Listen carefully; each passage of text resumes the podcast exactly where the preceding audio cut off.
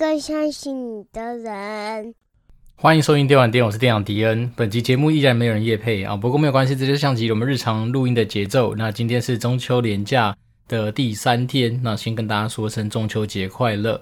那我相信就是中秋节呢，今年算是一个比较特别的日子啦。一方面是因为没办法到外面去烤肉啊，所以可能很多人开始就选择在家里做烤肉这件事情。那不得不说啊，从小到现在。我始终对于那种就是商人弄出来的一些所谓的活动，或者是说一些祭典，或者是一些仪式，我都觉得蛮厉害的。那其中一个当然就是中秋节。那我相信，如果跟我年纪差不多，我现在大概三十七岁嘛，如果跟我年纪差不多的一些听众的话，我记得很小很小的时候，大概三四岁以前，也许好像在我们那时候其实并没有所谓的中秋节一定要烤肉这样子的一个习俗或是传统。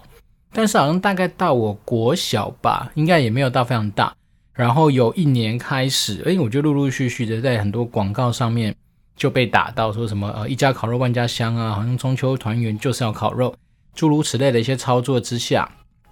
你就发现说，哎，你的生活之中好像社区开始都有那种有规模的办那种所谓的什么社区烤肉啊，然后呃近近几年好像呃可能一些县市政府还办那种什么万人烤肉等等的一些活动嘛，所以便是说。这个东西我倒是始终觉得是蛮神奇的。那当然，我们都知道说，其实，在我们生活之中，蛮多东西都是因为有着啊，就是一些厂商他们的一些行销操作，所以导致说我们无形之中就是这样子被影响到说，哦，原来是可以有这样子的一些呃节日啊，或者说节庆。那当然，我相信应该很多人都知道说，其实情人节这件事情，不管是西洋情人节或是东洋情人节，就日本人搞出来什么白色情人节等等。其实这个就是最著名的案例嘛，就是说，诶，凡是在情人节的时候，就是要想到巧克力，然后就是不管男生送女生或女生送男生。然后我前阵子跟那个所谓的一些电商的朋友在聊天，他们是说，基本上啊，他们现在一年四季甚至十二个月，每一个月其实都有一个主题了，所以对他们来讲，好像根本没有所谓的淡季可言。然后比如说，也许一二月的时候，我们就会想到一些过年的东西啊，然后二月当然就情人节，三月再来个情人节，然后四月可能呃妇幼节啊，五月端午节。或是什么呃一些的美的东西，然后六月他们总是有办法帮助自己去想到一些蛮有趣的一些点哦。那像包括最近什么虾皮不是什么九九，以前早期是什么九九重阳节嘛，那现在变什么九九购物节。然后到了西洋呢，比较比较热门的通常都是十一月嘛，就是黑五嘛，黑色星期五就是 Black Friday Sales，然后衔接就是 Christmas Sales。那这东西其实真的说实在的。都是商人搞出来的啦，因为一方面很多时候行销就是一个透过嗯，就是提醒自己，然后给自己一个购买东西的理由的这样子的一个行为，所以导致说我们有机会就是去唤醒我们在深层想要购物的欲望。那这就是在行销上面每个行销人都期待，而且甚至是被赋予的天职。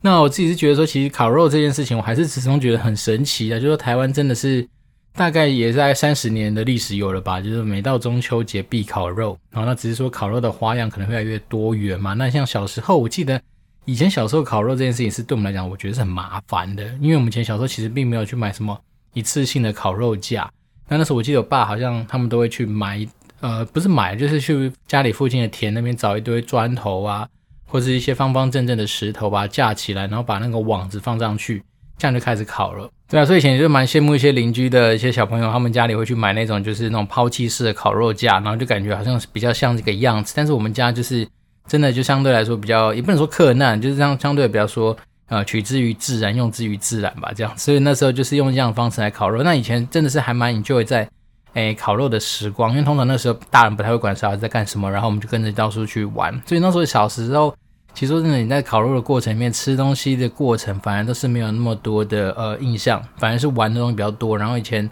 凡是这种大节日，你就有机会可以去放鞭炮嘛。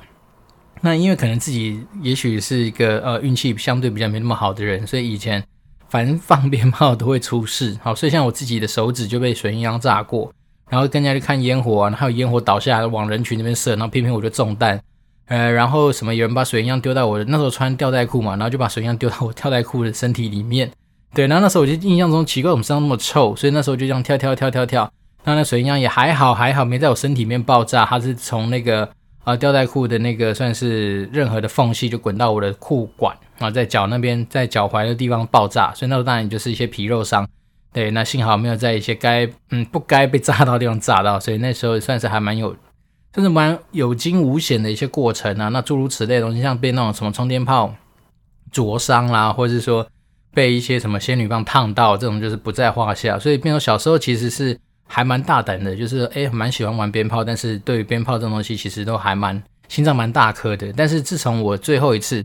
诶，那时候玩水鸳鸯嘛，拿着手上一点它就爆炸的时候，把我的整个手指吧，这些什么组织啊、肉啊，全部炸出来。哦，然后从那一次之后，我真的是觉得说，其实我现在开始对鞭炮会比较有一点点，就是呃心生恐惧啦。所以，便是说，我觉得真的人生需要一些大事情来做一些转变，才会发生这样的状况。那我只是，但是还是很回忆回味小时候，说，诶，在过年或是说在中秋这种大节日的时候，就是那种嗯。可能也许像人说的，啊，也许我们真的怀念是以前那无忧无虑的感觉啦。只是说现在来说，我还是觉得说，虽然没办法去烤肉啊，但是我觉得其实还是很多可以替代的做法。例如说，你可以在家里用那种铜盘烤肉啊，包括最近在看那个 Netflix 有那个什么五花肉狂想曲，它也算是一种就是介绍韩国五花肉的一些故事。那我真的觉得，嗯，蛮怀念的。那老实说了，其实真的是去韩国出差的一些经验，因为以前在做天堂的时候，甚至做呃呃。爆爆王吧，就是蛮有机会去韩国出差，因为一个是 Nexon，一个是 NCSoft，然后都是去原厂都在韩国，所以那时候蛮常有机会去韩国跟他们开会啊。然后真的韩国的五花肉就是好吃啊，我也不知道为什么他们那些五花肉就是厉害，所以那时候去啊，其实都还蛮开心的。然后什么样都可以吃，就是他们的五花肉，而且都是蛮多时候真的会觉得蛮妙，都是一些很帅的那些帅哥帮你去烤。好，所以当然对于很广很多广大的一些我们的女同仁来说。因为那时候我们其实都会带翻译，那我们公司的翻译大部分都是女性，所以我看到每次就是都很开心啦。就是我们在吃的过程面，段男生都吃得很爽，因为它就是原汁原味，在韩国当地吃到的五花肉就是好吃。那再来是说，因为你毕竟有时候是去去那个地方开会，然后厂商都会招待你们，就原厂还是会招待你说，哎，去吃个晚餐。那他们有时候带我们去吃所谓的什么韩定食啊，或者是说一些那种真的是比较特别的一些韩式的一些烤肉。那当然，可能因为可以报账的关系，所以吃的店家都比较不会是那种随随便便的，所以那样整个吃起来的过程就是整个就是呃好吃。对，那除了好吃之外，我觉得那个味道好像回来台湾之后，不管是什么 Honey Pig 啊，然后什么一些比较有名的类似那种韩式五花肉或韩式烧烤店去吃，你都觉得哎，好像跟那种真的在韩国吃有一点点落差啦。所以呢，讲到现在真的是有点肚子饿，但是我觉得那时候真的是觉得去韩国的过程，除了说他们那个韩国人的那种就是饮酒文化，真的比较兴盛，比较痛苦之外，因为人生我记得少数有那种喝到就是，哎呀，好像你好像已经进入一个很开心的状态，就是在韩国，然后就是被他们那个所谓的深水炸弹吧，就他们喜欢用的什么烧酒配啤酒，然后去调和出一种就是混酒的状态。那个正常人来说，如果你平常没有去做过这样的训练，大概喝个三杯四杯，你可能就会进入一个算是相对比较开心的一个状态。所以那时候有这样子一个经验。但是我还是很难忘记他们那种就是所谓的韩式五花肉好吃的地方，然后再来是我个人特别喜欢吃的是韩式的冷面哦。我反正我觉得让我们开发商都知道说，我这个人就是喜欢，比如喝呃韩国的那个香蕉牛奶，那好像像台湾 Costco 也有卖，可是在韩国它就是专门有一种算是八角瓶吧，就是长得像胖胖的一个胖一个胖胖的瓶子的一个形状的一个韩呃香蕉牛奶。然后我记得说有一年刚好我的生日就在韩国过嘛，所以那时候我们开发商也蛮有趣的。趁我下午就是呃会议之中，然后去上个厕所回来之后，发现哎，怎么桌上好像多了一个类似台湾的那种罐头塔的东西？不过他们就拿那个香蕉牛奶，用不知道多少瓶吧，把它弄成像一个金字塔这样子的东西。虽然远看感觉有点像是什么种之类的，好像不是一个特别吉利的一个形状，但是真的是私心还蛮感谢。就是我们那时候跟其实我们跟开发商的团队都已经变算是一个呃你侬我侬，算是呃。血浓于水的一个算是兄弟的情谊啦，因为我们太多时候为了解 bug 啊，为了营收活动啊，基本上都是熬夜一起加班啊，然后一起讨论啊，然后就就是每天说面对同样的敌人，就是我们可能各自的主管，所以那时候其实有些那种革命情感在。然后那时候那一年生日，他就帮我准备大概十几瓶的那个香蕉牛奶弄出来的一个香蕉塔，香蕉牛奶塔啦，所以我觉得还蛮回味的。那，讲到韩国很多东西，其实就是。当然，随着疫情越来越趋缓，我还是很期待说能够有机会能够出国啦。虽然说我老婆对于韩国的兴趣没有那么很高，但是我自己觉得说有机会其实带着小家人小孩去韩国走一趟，我觉得还蛮不错的，是因为他那边蛮多呃一些科技品的使用啊，那包括说一些嗯，我觉得主要是食物啦，因为我个人是对食物比较有兴趣，虽然说。呃，很多女生喜欢彩妆保养品的话，也去那边。当然，我们台湾那些比较有名的韩系品牌在那边买就是便宜嘛。然后再来是当地他们为了赚中国人的钱，其实里面的一些店员都会讲中文啊，所以其实整个购物体验除了便宜之外，其实不会差。然后整体来说，其实跟现在日本很多药妆店里面都安排很多那种所谓的会讲中文的人，其实概念是一样的。好，那我只是觉得说韩国就是一个蛮值得去的地方啊。所以今天一开始开场啊。就用一些就是呃自己对于可能几年以后的期待，来让大家稍微避开一下，说在台湾可能因为现在你到处去人挤人或塞在路上这样的心情，那我们可以想想国外，甚至给自己一些期待之外，那今天讲东西还是延续上一集，我们在讲一些网络行销，我上次那个课程，呃，一些真的算是比较可以拿来参考的东西，因为这个大概就是那个课程里面的一些内容。那我觉得魏方面会讲说这个东西，因为韩国的网络就是比台湾发达嘛，那。再来是说，我们本来就是从线上游戏这个产业，就是透过网络为生的一个地方出来的，所以呢，当然我觉得网络行销对我来讲本来就不是太陌生的东西。所以那时候去上那个课程，一方面是去印证了哦，去验证了一些说哦，原来我们在做的事情其实都没有不对。然后呢，其实当然英雄所见差不多。然后再来是说哦，原来其实所谓坊间的一些所谓老师啊，一些所谓的教课的一些顾问老师，其实啊原来跟我们想法都类似啦。那我觉得只是说，当然。因为可能也许是那个呃程度差异的不同啊，就是对于有些所谓的那种传产的人来说，他们可能对网络行销的操作相对来说不是那么那么熟悉。那我自己觉得说，我们当然就是用一个算是呃见习加上算是一个嗯、呃、算是交流的心态去面面对。那我觉得他们有一个不错的观念，其实也是可以拿来到时候有机会，如果假设你今天真的处在一个传产的地方，想要去说服你家老板做网络行销这件事情上面，我觉得蛮好的一个例子。他是说啊，假设如果我们今天想要开一个店，好，然后假假设就是在所谓的信义区好了，那你可以去稍微试算一下，你开一个所谓的实体店面，你可能所需要准备的一些前期投入的成本大概多少？好，然后举例人，比如说你可能租一个店，假设二十平好了，也许夯不啷当算下来一个月大概，我们就一平就算一万块，好，那一个月的租金大概就是二十万嘛，所以你一年大约两百四十万。那在你这样两百四十万左右的一个嗯。店面之下，你相对来说，你一定会去做装潢，对不对？那装潢可能准备下去又是一百万、两百万左右的投入，然后你可能会准备一些生财的一些器具啊，然后你准备的很多的人事管销等等的所有的费用，夯不啷当加一加，包括你要做一些活动，也许你准备一个所谓的实体店面，大概就是一个四五百到五百万左右的前期投入的成本。好，那大家都如果真的是。对于网络行销，也许不是那么熟的人会觉得说四五百万是什么样的概念？其实四五百万其实已经蛮能够操作很多的一些，嗯，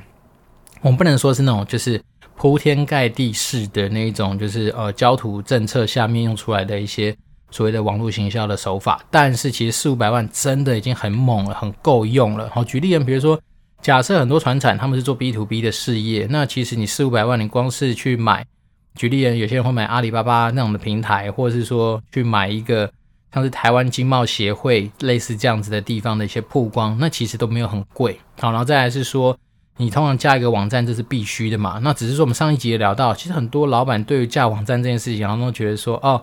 大概就是三五万块搞定。那你想想看，其实你弄一个实体店面，你花了四五百万，其实你能够接触到的人，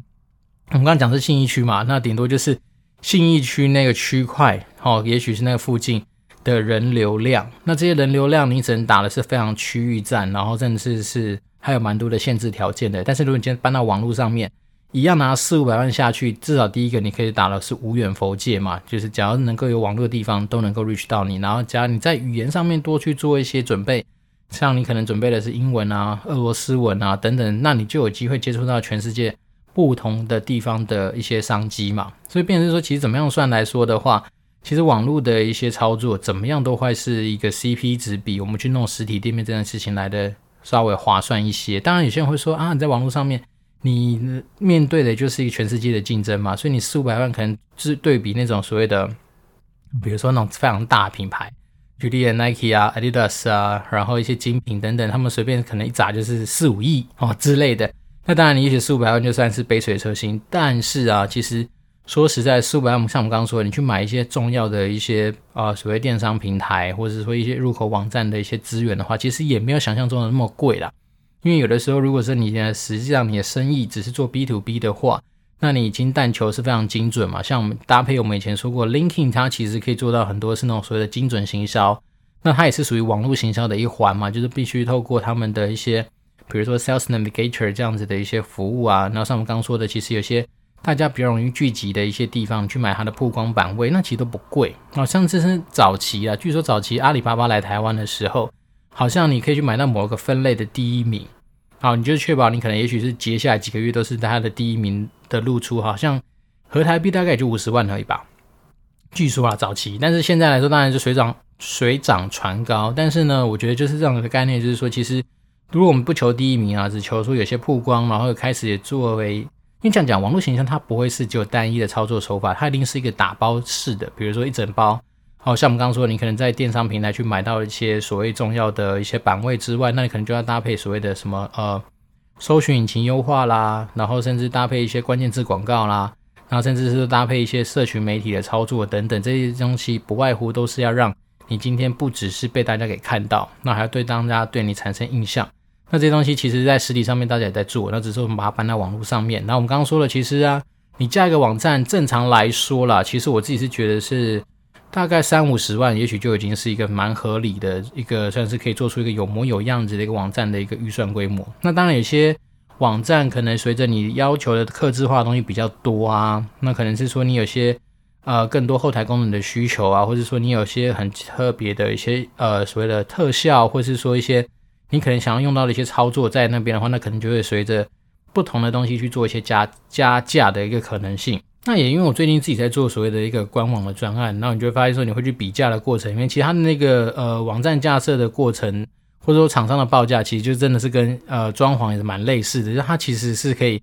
便宜到像我们市场上是说大概三五万五万块上下。就有人愿意接，然后可能帮你做出一个就算是相对公版，然后就是一个中规中矩，就是你不会觉得它特别突出的一种样子。但是也有我那时候有问到过，有人报就是两三百万在报的啊。那当然他可以，他是跟你讲说，他每一个你想得到的页面，他都是帮你精心刻制化的，哈，包括说你想要怎么样呈现啊，怎么样怎么样的东西等等。它都可以专属帮你打造，所以它硬是比别人贵了大概，你看，如果五万，然后两百万，大概是贵了四十倍吧。对，但是我那时候还没有去细究啦，就是说，诶，为什么你值得报这么高？但是我在想一件事情，搞不好是他们也不太想要接我们这种小案子，因为毕竟他们那个，我去看他们之前的一些案例，都是我们刚刚说的，不管是什么 Adidas 啊，一些什么汽车精品啊，那种大品牌哈，所以他们也许觉得做那种比较舒服啊，甚至是。比较搬得上台面嘛，因为毕竟他们的案例拿出去，大家都知道说，哦，这是帮一些大的品牌或大的什么东西做过一些所谓的行销网站或者是怎么样等等。所以呢，那时候我觉得他们可能是要让我碰软钉子，所以要报一个让我觉得异常高的天价。不过我们就说嘛，其实这东西你也无从去 judge 他说，哎，到底是对或不对。因为讲实在的，也有那种就是真的是呃技术能力很强，但是他可能美工底子不强，所以他就可以找一个几个美术。配一配，弄成一个团队就可以去接很多的案子来做。那你说那个它的价码会不会很高？其实也不一定。所以我变成是说，我觉得真的是在做这种东西的报价，只能够说，呃，比较好就是多找几间，然后从里面再去取大家的交集，会比较有感觉。好，那我们这东西可以回到我们刚刚说的，因为讲在做网络行销，假设你今天有一个像实体店面的准备金，也许三四百万，其实真的是很够用了。然后我们刚刚讲了嘛，其实架个网站也许五十万没了，那还有两百五。两百五，你要去做所谓的那种，刚不管是呃关键字行销啦，然后什么找人家帮你代抄所谓的网站，或者是说一些社群平台，那个其实费用都没有很贵。那通常来说，就是一年也许就是几十万。那有的当然比较贵啦，就是你要说，也许有的时候一年给你一百好了，但是你看一整年，它可以帮你在啊、关键字行销上面，然后社群的代抄上面都可以维持。很强的一些所谓的互动性啊、曝光性，甚至排名的保证，那其实有时候算一算，好像也蛮划算的。因为尤其是对那种 B to B 的事业来说，很多时候你一年搞不好就是因为这样多接几张单，你一下就赚回来了。那我自己觉得有时候啊，我们在讲网络行销，与其讲说这么多的一些硬的一些操作的知识之外，不如说想想一些观念上面的转变。原因是因为其实有的时候我们去找一个业务，哈，然后找了一个算是弄一个很强的业务团队，然后到处去扣扣啊，就是做陌生拜访，然后可能努力下来一整年，也许你能够成交的案子，还不如说你今天做网络行销，然后直接打到全世界，然后从里面去捞到有可能的商机来说更加的划算。那这种东西当然就只是观念问题了，因为我觉得有时候人对对网络这种东西因为不了解，所以他可能会觉得说网络是不是东西都很容易被稀释啊？因为毕竟。大家都知道，其实你每天打开网站的那个呃广告超级多的嘛，但是其实说实在，其实这些东西你会看到，也都是经过那个所谓演算法，它帮你筛选出来的结果才会这样。所以其实，在网络上面，很多时候其实已经算对，我觉得是还蛮精准的。因为包括说我们不管是从 Facebook 下广告，呃，Google 那边去下广告，或是说 LinkedIn 去下广告，其实很多时候你都是可以精准的去选到你的 TA 的轮廓。大概七七八八的样子已经可以抓得出来，那甚至是如果我们刚刚说的，你今天是去买所谓的阿里巴巴的那种电商平台啊，或者是说你去买那种说台湾经贸网，那它当然就更能够针对你的产业特性去做很多的设定，所以它其实某方来说已经是非常精准的一个地方。然后再来是说，有的时候你存在这种地方，并不是单单只是为了去拉那种所谓的实质上一两个 case，而是说你今天存在是因为。有这样子的一个平台帮你做背书，所以无形之中可以帮你的一些品牌啊，或者说你公司的形象去做到一些加分啊。那像是那天上课的时候，其实老师他大概就在讲一件事情，就是说，呃，你出现在网络上之外，你就是要把三个字记下来，就是说你做好哦。那你做好，当然就第一个，所谓你就是说要让大家知道你是谁啊。所以很多人的时候。呃，首先在你的企业的那个所谓的 CI 识别上面，嗯，当然就尽量能够把你的企业名称、品牌名称让文字化，而不是图形化。那当然有些人就说，哎，那像 Nike 就是一个勾勾啊，那 Adidas 就三条线啊。但可是老师就讲了，因为人家就是因为他是 somebody，他是有名的人物，所以他要怎么搞都可以。可是很老实说，我们现在就是处在一个相对比较弱势的状态，没有太多人认识我们，所以我们就乖乖的。哦，把我们比如说电玩店三个字就打上去，或者电玩店迪恩的东西就把它打上去，这样让大家可以快速的掌握到说，哦，你到底是谁。然后再来是啊，这些中字最好是真的是一些比较简单、耳熟能详的一些字啦，因为它经常是说，其实有时候我们都把它弄得太复杂，搞不好人家连念都不太会念，或是说要打字也很难去做一下传播。那所以像是。那时候我就会被点醒到说，其实电玩店那时候是故意的哦，电动的电，丸子的丸，殿堂的殿。那之所以我会这样做，是因为我觉得那时候单纯想说去做一点不一样的尝试。因为我觉得，如果说都只是走一些老路啊，比如说呃，就是电玩店就是这样子的话，那我自己是觉得好像在我自己想要的一个所谓的创新元素上面有一点点嗯没有那么符合。然后再来是说，我觉得如果你是用电玩店，就是一般那种电玩店的话，我觉得可能就是。太一般了，也比较容易被大家就是给模仿或干嘛，所以我那时候当然是选择了一个相对比较不一样的路啦。那但这东西它当然有它的缺点啊，就是每次要跟大家介绍我们电玩店是怎样打的时候，就要特别去三声五令说是电动的电丸子的玩殿堂的电，而不是说直接打电玩店。因为有些人会说电玩店找不到啊，对，那这就是另外一个小小的问题。那但是不过来说实在的，我们今天毕竟是嗯、我试想那时候其实会知道电玩店其实并不会是让你去用自然搜寻而来啦，所以。本来透过自然搜寻而来的人，我都不把它当成是我自己那时候设定的 TA。那只是说这种东西就是一个取舍啦。那毕竟有时候你要在一些比较炫炮的地方，但是又要能够增加到我们一般传统的那种思维的效益的话，它就有它的一些取舍。那只是自我的选择。好，那再来是说。在那个老师的提醒是说，如果我们在做网络行销的时候，无论如何，你要让你的品牌的名称啊，或者公司的名称要到处的出现。那就像我们上一集有讲过嘛，其实你在你的图片上面，你就要有意识压压上你的 logo，因为很多人他可能透过图片搜寻的时候，就会看到你的 logo。好，那再来是你做好的部分呢、那做的话，当然就是要让大家知道说你到底在做什么东西，所以你要把你的服务很直白的告诉大家。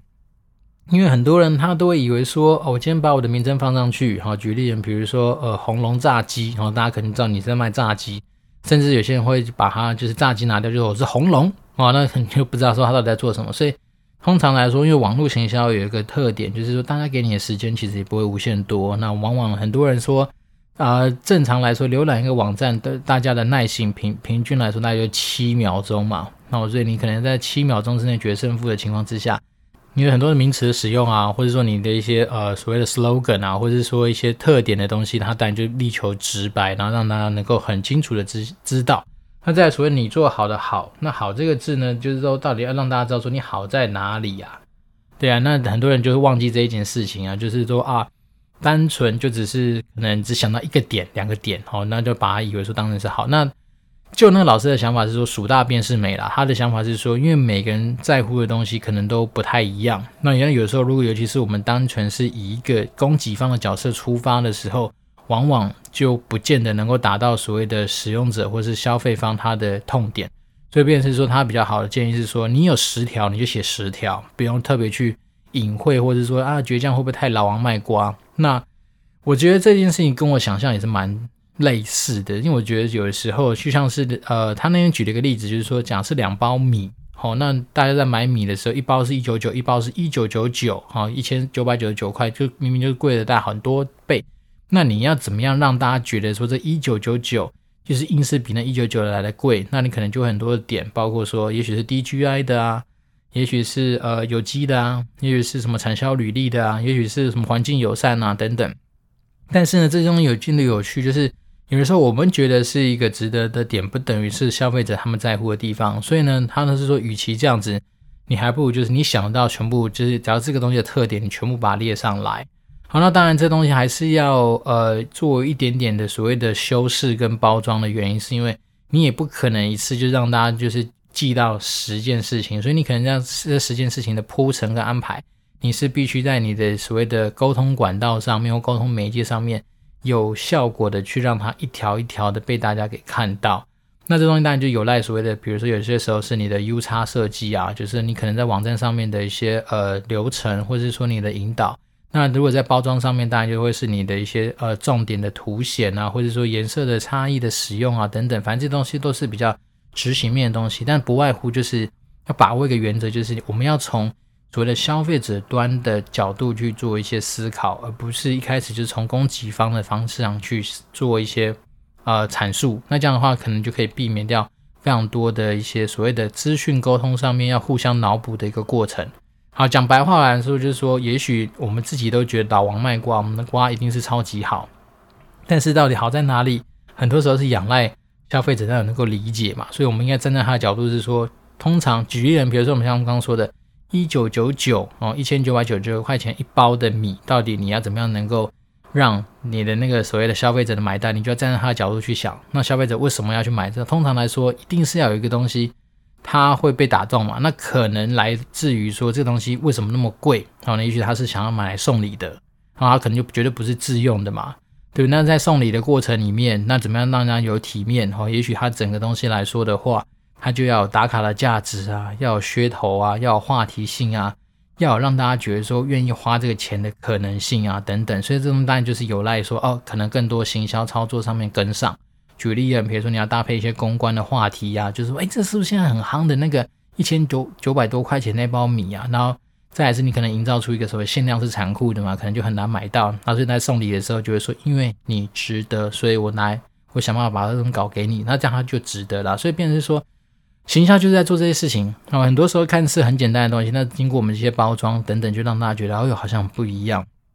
所以这是一个举例啦。那我还是觉得说，其实网络行销跟实体行销，它的本质其实没有太多的不同，但是不同的地方当然就在于说，它的传播的媒介，一个是网络，一个是实体。那网络上面可以做到的东西当然很多嘛。那我觉得最终其目标当然就是要让大家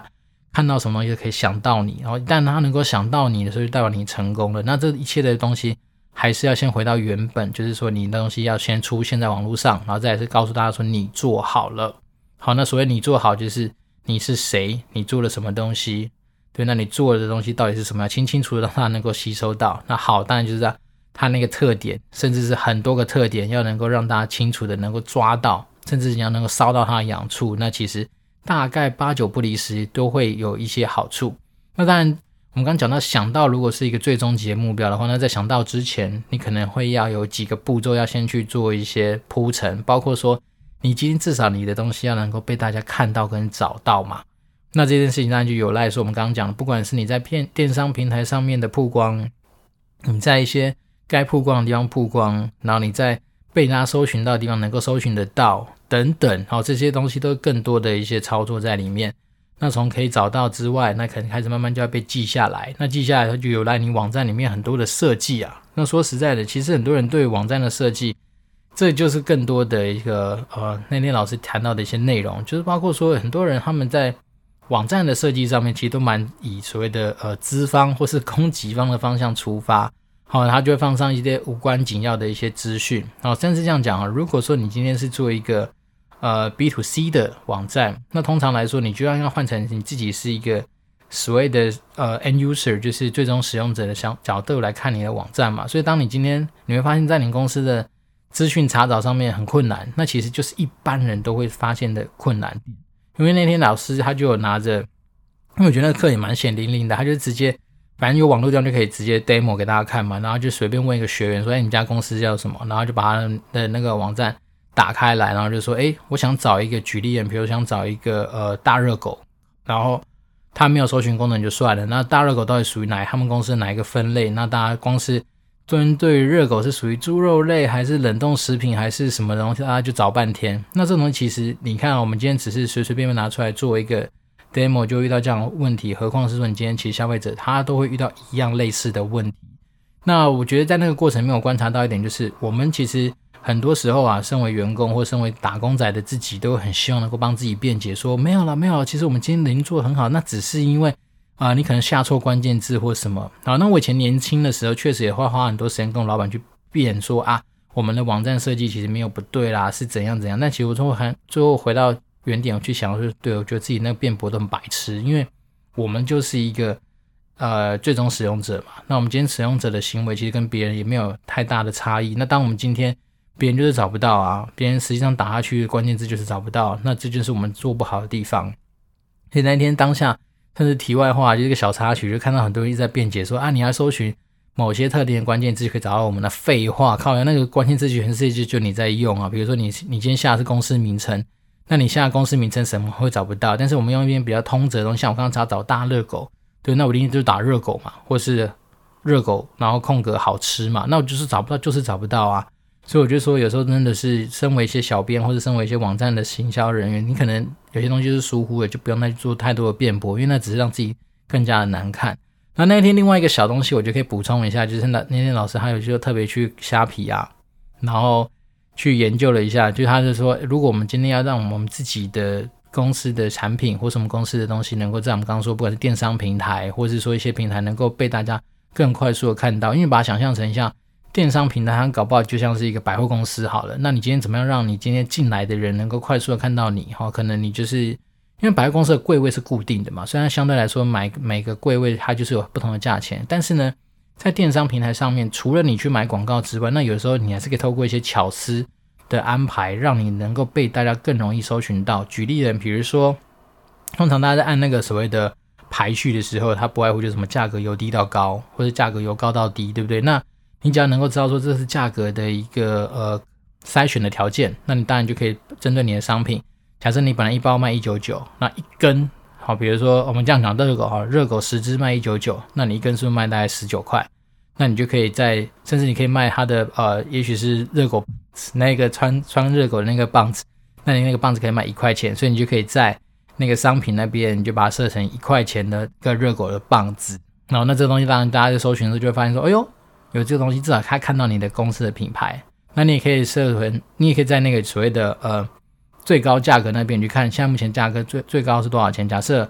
我们刚刚说的一九九，那可能最高现在目前是二九九九啊。那你当然你就可以把你的包装可能弄个三十包大包装，然后变成是一个三千，好，就印刷出来比它贵。那这种东西的操作就可以让你在所谓的用价格排序上面的时候，能够有机会被大家从低到高的时候找到你，从高到低也可以找到你。然后再来是说，如果说你今天能够掌握到说他们所谓的呃热卖商品的排行的刷新的时间点，举例人，比如说假设它是固定礼拜一中午十二点刷新的时候，那你要做什么事情？你就在礼拜一中午十二点零一分的时候，你直接直接去帮你的产品买个三五包。一旦你买个三五包比别人是零的时候，你就属于最热门的商品了。那接下来会产生什么样的好处？你的热门商品就一直被大家看到，那随着大家越来越买，你就是维持在那个地方都是热门的。好，所以诸如此类的一些小技巧啦，我们那天听到的时候觉得，哎呦，对啊，确实还好。我现在目前做的我们所谓的官网专案是比较偏向 B to B 的一些市场，所以比较没有像是在 B to C 的世界里面竞争这么激烈。因为我们大家都知道说，你要去虾皮上面抢版位啊，去 PC 通抢版位，去哪里抢版位，其实那都是蛮有赖说一些呃实物上面的一些观察跟一些努力啦。所以我觉得其实不同的行业、不同的地方，其实真的。插座上面是差距蛮大的，所以我自己觉得都都有它辛苦的地方。那我只能说，就是我们把握一些大原则，然后针对它的一些游戏规则去进行我们最适当的安排。那你要说，如果说你今天这样做还是没办法排到前几名，那也没办法。那毕竟是当你今天大家都知道一样的话，那你可能就要改分类啊。你可以做还是做很多事情，就是原则上你能够让你的东西尽量被曝光，尽量被大家好找到，然后久而久之就容易有机会产生印象。那当大家想到什么东西都想到你的时候，那大概我们就已经成功了七八成了啦。所以呢，我觉得网络行销真的也没有什么太多的硬道理，或者说也没有太多的一些不同，但是它就是有赖蛮多，就是一些呃细微操作上面的一些观察啦，或者说一些反复去练习的一些执行。那当然，我觉得其实有时候做不好的地方就大方的去承认，没有差，反正呢。网络上面的特性就是速度变动快嘛，那也没有永远的赢家，所以你要在做一些调整的时候，相对来说都是很容易、很单纯而且很快速的。好像是标错价，你也不可能让它一直错下去嘛，对不对？所以等于说，网络上的世界就是这样，它速度快，但是它也非常快的能够去做很多的调整，跟看到很多的结果。那你可以根据这些结果再去做相对应的一些安排。那我觉得其实这就是网络。世界迷人有趣的地方，但是当然也非常累。好，那今天这一期又是没有新的听众留言，那没有关没有关系，我们就是持续的保持着我们这样正向的态度，跟大家就是来做很多我们实际上不管在生活上、职场上面得到的一些资讯搬运的一些故事啊。那如果说真的我们一些老听众哈，或是说一些新听众，真的对于哪些呃，议题啦，或者哪一些主题特别有兴趣的话，但还是欢迎透过大家可以透过 communicatedwd@gmail.com，或是透过 Apple Podcast 五星留言，甚至是 IG、Facebook 等等的一些管道，将能够找到电玩店迪恩。那我们当然就是竭诚的为大家服务。那今天是中秋连假第三天，好，明天还有一天可以好好的休息。那我今天已经连续。好几晚上都没有办法好好睡觉了，因为毕竟有女儿嘛，所以我们有时候像我昨晚上值班，我大概都是只有睡两个小时为一个周期，那甚至最长最长大概两个半小时的一个睡眠时间，所以其实有时候说实在，自己的精神状态也没有到非常非常好，但是我觉得这个过程应该算是甜蜜的负荷吧，希望是能够赶快度过，然后那也但也期待说能够持续把一些。啊，好玩啊。然后有趣的东西就是持续分享给大家啦。那我们这边是电玩店，我是电脑迪。我们就持续保持联络喽，拜拜。